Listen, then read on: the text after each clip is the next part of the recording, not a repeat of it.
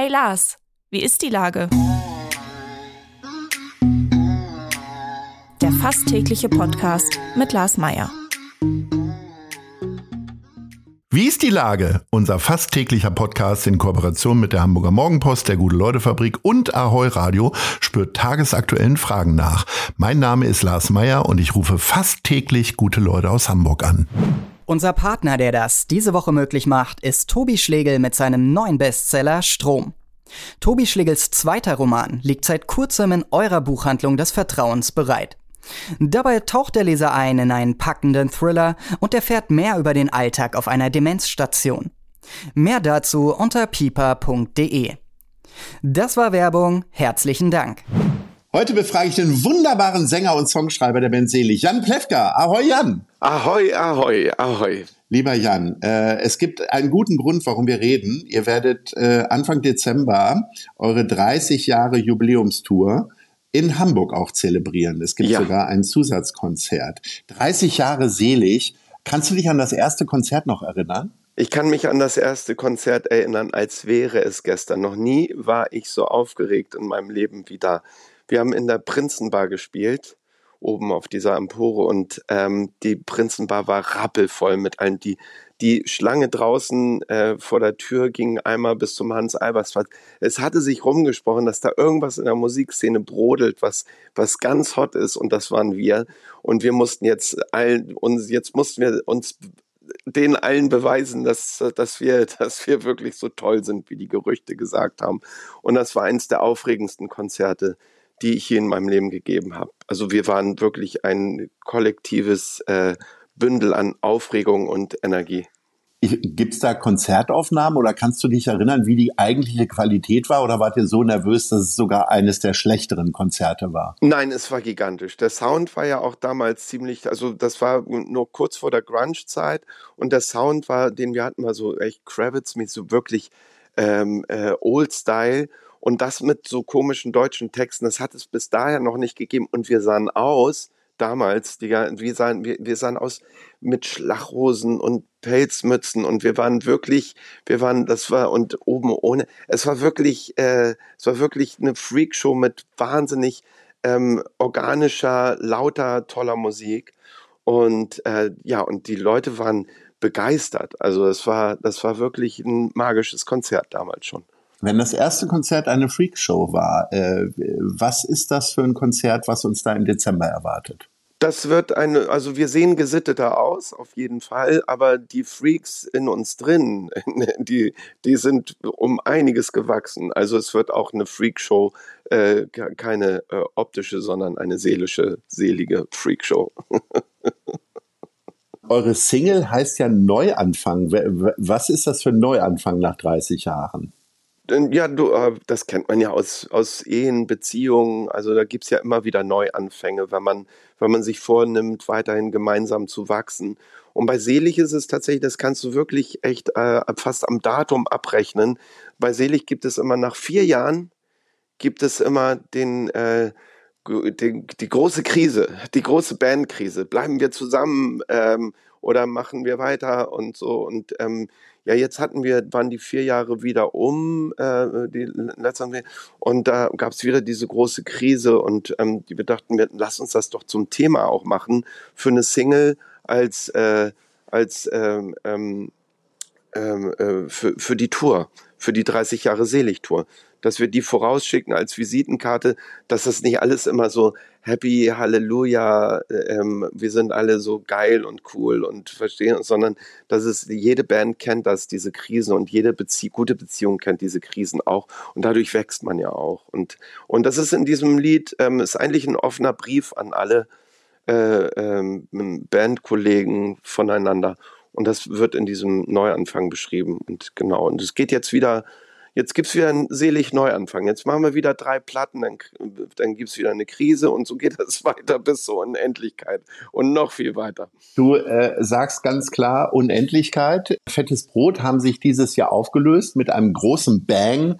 äh, auf der Bahrenfelder Trabrennbahn wunderschöne Abende zelebriert mit vielen anderen Bands. Die Stones wiederum äh, haben ein neues Album angekündigt. Äh, welcher Band äh, liegst du da näher, was so das Ende angeht? Mm, ja, also wir werden älter als die Stones. Das ist einfach so. Wir sind wirklich eine kosmische Gemeinschaft, die, die jetzt nicht aufhören kann, weil dieses, äh, diese Energie, ne, was ich ja auch vorhin beschrieben habe, die da in der Prinzenbar stattfand, die ist ja auch immer noch da. Und das ist ein totales Magnet. Also wenn du sowas im Leben mal äh, äh erlebt hast, dann, dann kommst du da auch nicht weg. Und das ist auch das, was uns immer zu, wieder zusammenführt.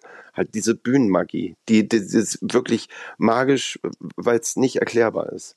Im Scheinwerferlicht zu stehen, ist das eine. Das andere sind äh, schimmelige Backstage-Bereiche, verrauchte Busse, äh, schlechte Pensionen mit Tiernamen. Was ist die Faszination des Tourlebens für dich nach 30 Jahren?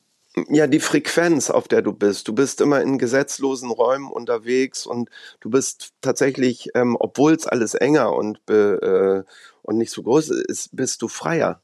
Du bist tatsächlich freier im Kopf, in den Bewegungen und so und es wird nicht so und du bist, du stehst ja auch auf der Bühne, um, um, um, um eine Message zu bringen, um, um, äh, um Selbstbewusstsein äh, auszustrahlen und, und, äh, und, und einen Raum wirklich auch gesetzlos zu machen.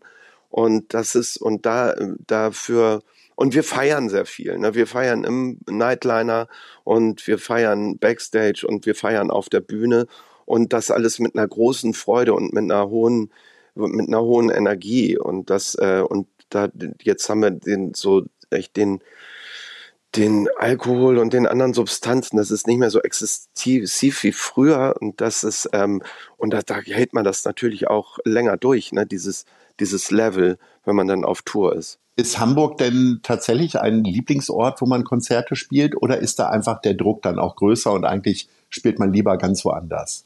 Weil mittlerweile steht die Familie im Publikum. Ja, ja, genau. Das ist, das war früher war das immer so, ne, wenn, wenn Hamburg und dann waren die Gästelisten waren ewig lang und und Tante Erna und die alle kommen vorbei und so. Und dann war das immer so, ah, oh, dann muss man sich um die Gäste kümmern und so. Und das war dann noch ein Stressfaktor dazu.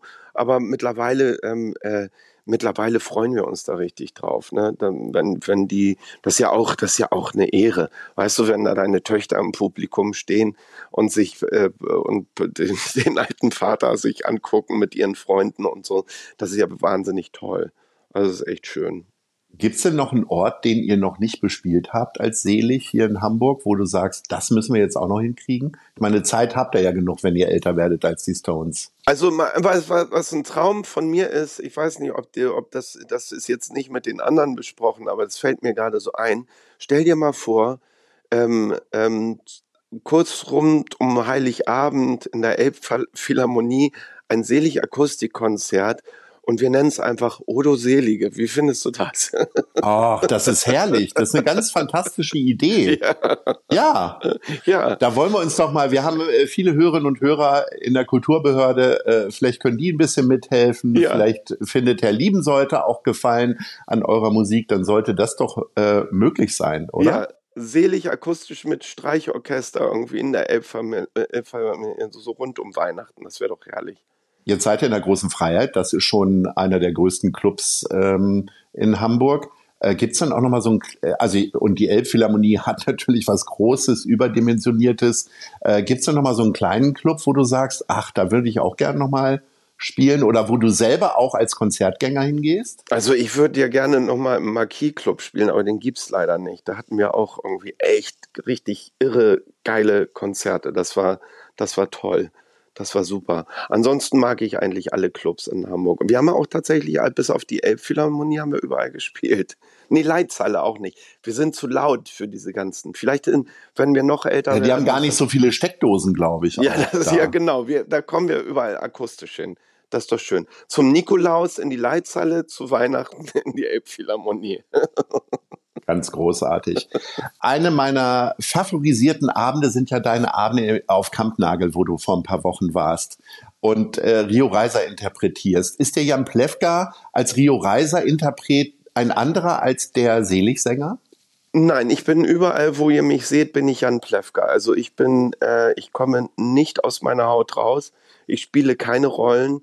Ich bin so, wie ihr mich seht, bin ich da. Und wenn ich äh, den Rio-Abend gebe, dann versuche ich nicht Rio-Reiser zu sein, sondern ich bin Jan Plewka, der die Argumente von Rio und die Melodien und die Texte und die Lieder so sehr liebt und aufgenommen hat in seine DNA, irgendwie, dass ich sie als Jan Plewka singe.